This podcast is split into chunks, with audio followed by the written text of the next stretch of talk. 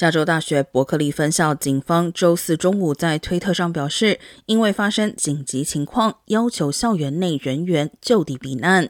六所邻近的学校也处于软封锁状态，学生被禁止离校。而伯克利校园内图书馆、餐厅和停车场等服务全面关闭，当天剩余的面授课程也被取消。期间，由于校方一度指校内有凶手开枪，引发恐慌。不过，学校随后澄清，称警方正在寻找可能想要伤害某些特定对象的个人。